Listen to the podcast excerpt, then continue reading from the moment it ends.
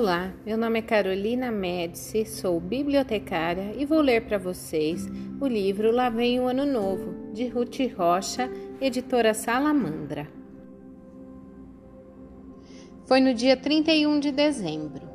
Vocês sabem que o dia 31 de dezembro é o último dia do ano. Lá na Casa do Tempo, todos estavam se preparando para começar o ano novo. O ano velho já estava muito cansado de tanto trabalhar. E o ano novo estava prontinho para nascer. Todos os ajudantes do tempo, os segundinhos, os minutos, as senhoritas horas, as senhoras semanas, os doutores meses, todos se preparavam para a passagem do ano.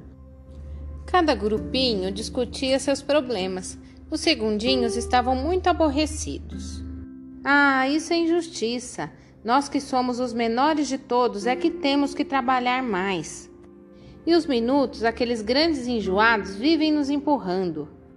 Anda depressa, não pode se atrasar, deixa de moleza. Os minutos também tinham seus problemas. Ah, esses segundos nos dão tanto trabalho, temos que estar contando todo o tempo.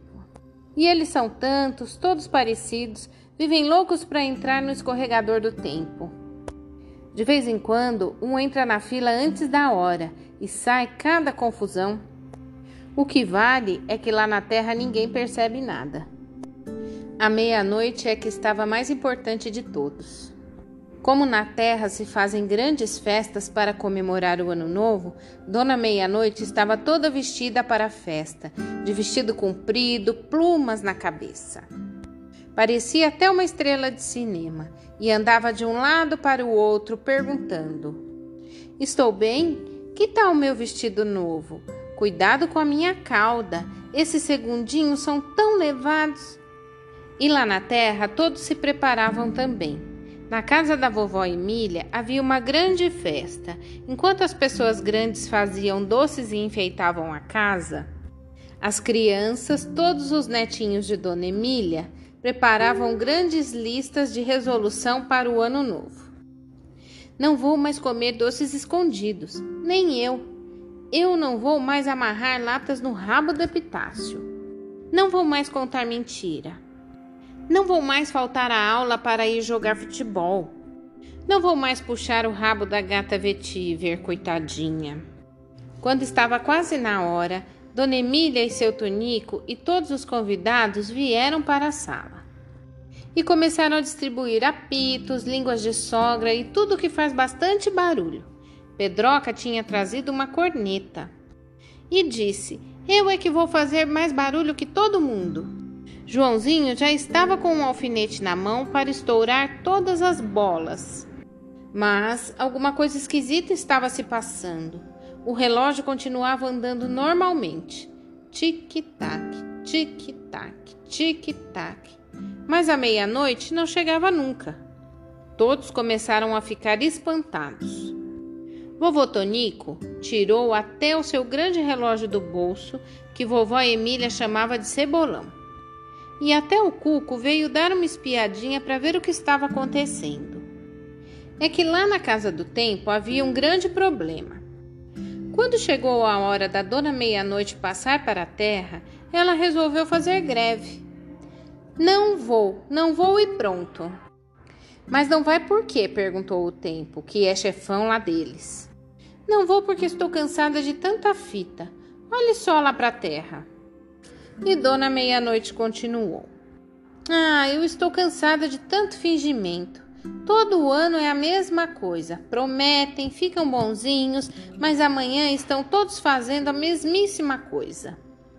Um segundinho passou reclamando.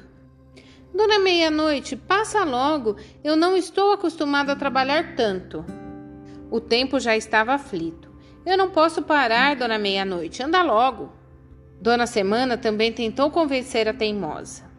Se a senhora não passar, não vai haver ano novo, coitadinho dele. E o ano velho, coitado, vai ter que trabalhar o resto da vida. Ele já está tão velhinho. Eu não sei de nada. Desde que eu me entendo por gente é a mesma coisa. Já estou cansada, disse à meia-noite.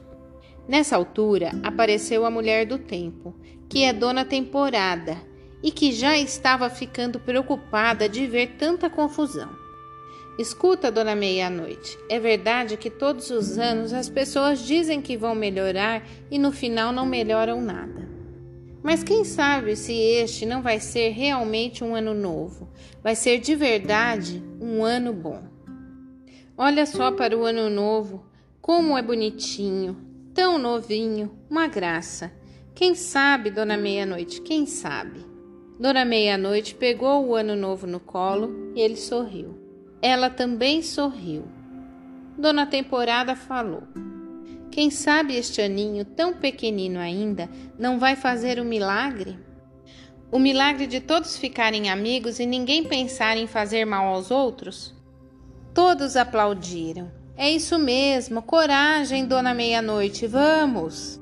Dona Meia-Noite olhou para o ano novo e continuava sorrindo. Sabe de uma coisa? Então eu vou. Sai da frente, pessoal, lá vou eu. E Dona Meia-Noite, toda vestida de verde, que é a cor da esperança, escorregou pelo escorregador do tempo, dando adeus a todos. Adeus, todo mundo! Feliz Ano Novo! E na terra a alegria foi grande. Todos os relógios começaram a dar meia-noite. E os foguetes estouravam no céu. E em todas as casas todos se abraçavam e pensavam: quem sabe, quem sabe, quem sabe? Esta história faz parte da série Vou Te Contar.